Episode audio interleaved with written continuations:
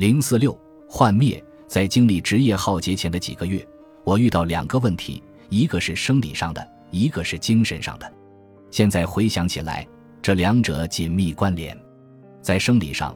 我要很努力才能完成一些最基本的事情，比如看清并完成电脑上的工作内容，或是开车。我走路时总感到疼痛，任何运动都无法缓解部分躯体功能丧失和沮丧感带来的压力。针对这个问题，我和我领导采取的措施无疑奏效。作为一位好医生，我咬牙坚持；作为一位典型的医生，除了镜子里的自己，我也没有咨询其他任何医生。在崩溃前，我曾经表达过工作上的困难。当时我接手了一个大型检测器和其他工作站的修正工作，分别要花费五十多个小时和几个月才能找到现存问题并解决。因此，允许我生病的时间很有限。幸运的是，积极主动的管理员出于理解和善意，帮我订购了自适应设备。相反，那些忙碌甚至过劳的领导，除了发出些许同情的声音，并没有给我的身体问题提供任何帮助。在医学文化中，一位医生生病意味着另一位医生要更辛苦。深知这个道理的我，本应该更坦率地表达我的需求。并更加同情和理解他们的需求，但当时我的状态并不好，我没有任何处理这种情况的经验，没有储备任何明智且大气的解决方法。相反，我只是顺其自然或是默默反抗。如果我再次提出无法看清电脑小屏幕上的字，无法完成电子病历系统安排的制图任务时再次被忽视，那么我想放弃挣扎才是最明智的选择。但对于想成为一位出色医生或是优秀同事的人来说，这并不是最明智的策略。我们都知道“职业浩劫”这一术语被广泛使用的起源。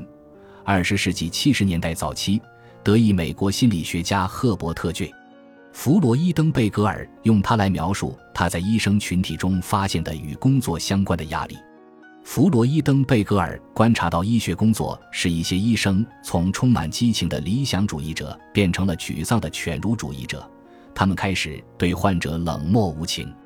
进一步调查后，弗洛伊登贝格尔发现，那些理想幻灭的医生都具有某些特质：强烈的职业道德、了不起的职业成就，以及将工作看作个人身份中不可或缺的部分。产生职业浩劫后。他们也表现出一些普遍的症状，比如夜寐不安、情绪波动、注意力不集中。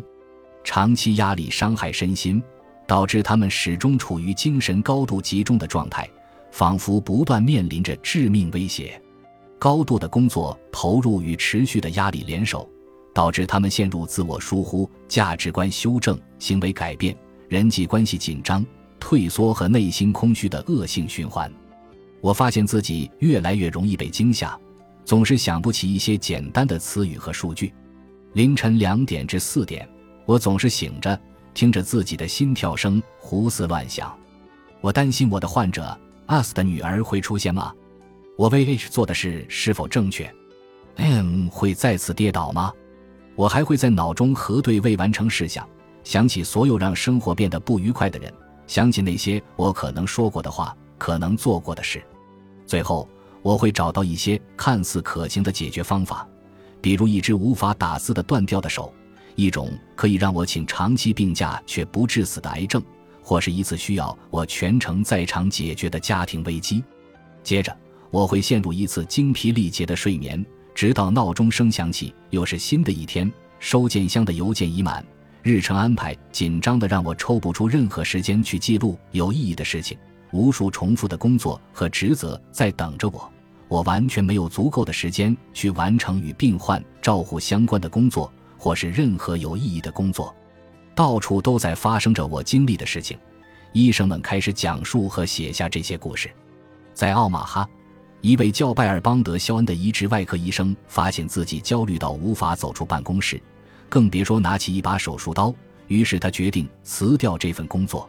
在波士顿。内科医生戴安娜·香农离开医学界的原因是，她追求的富有同情心、安全、可靠、互相连结、充满人道主义的医学世界与将其他利益置于首位的现实医学世界间有不可调和的矛盾。美国国家公共电台曾援引过一位匿名住院医生的话：“如果我坚持当年入行的初心，花时间和患者进行真正的沟通，那么我势必会在医生队伍里掉队，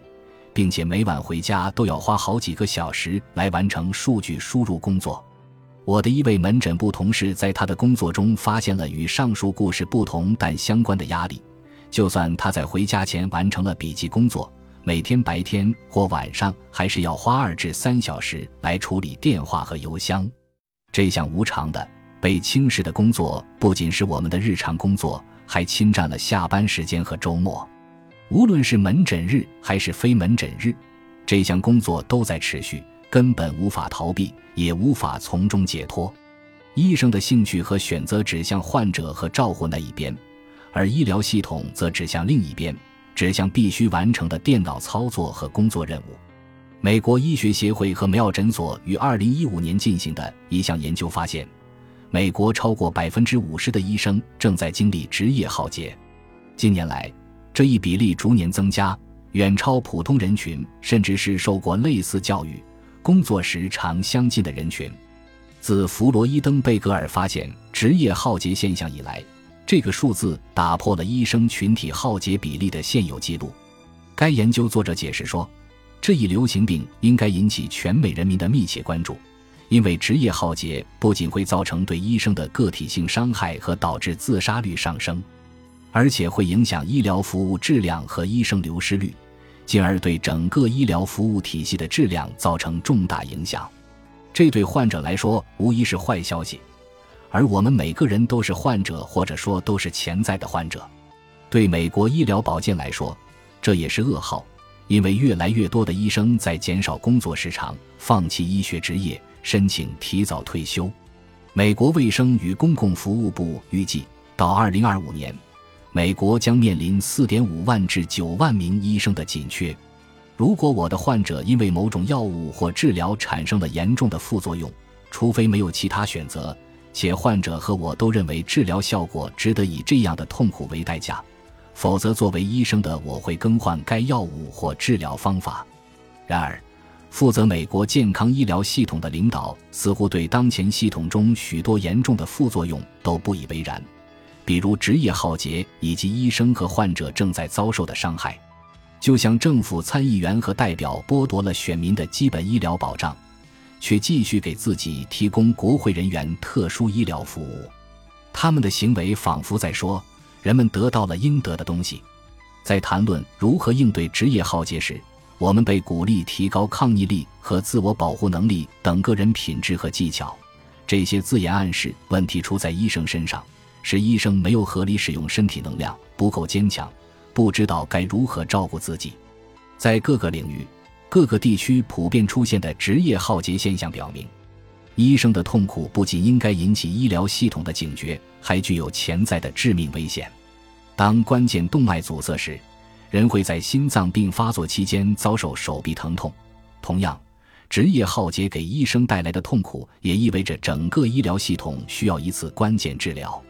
有越来越多的文章在谈论职业浩劫。读完这些令人心酸的文章，你会发现大多数医生的心声和我一样。例如，我依然想做一名医生，这对我来说不只是一份工作，更像是一项使命。但是，医疗系统结构和要求让我无法提供我认为患者所需要的照护和救治，这一点是我无法忍受的。本集播放完毕，感谢您的收听。喜欢请订阅加关注，主页有更多精彩内容。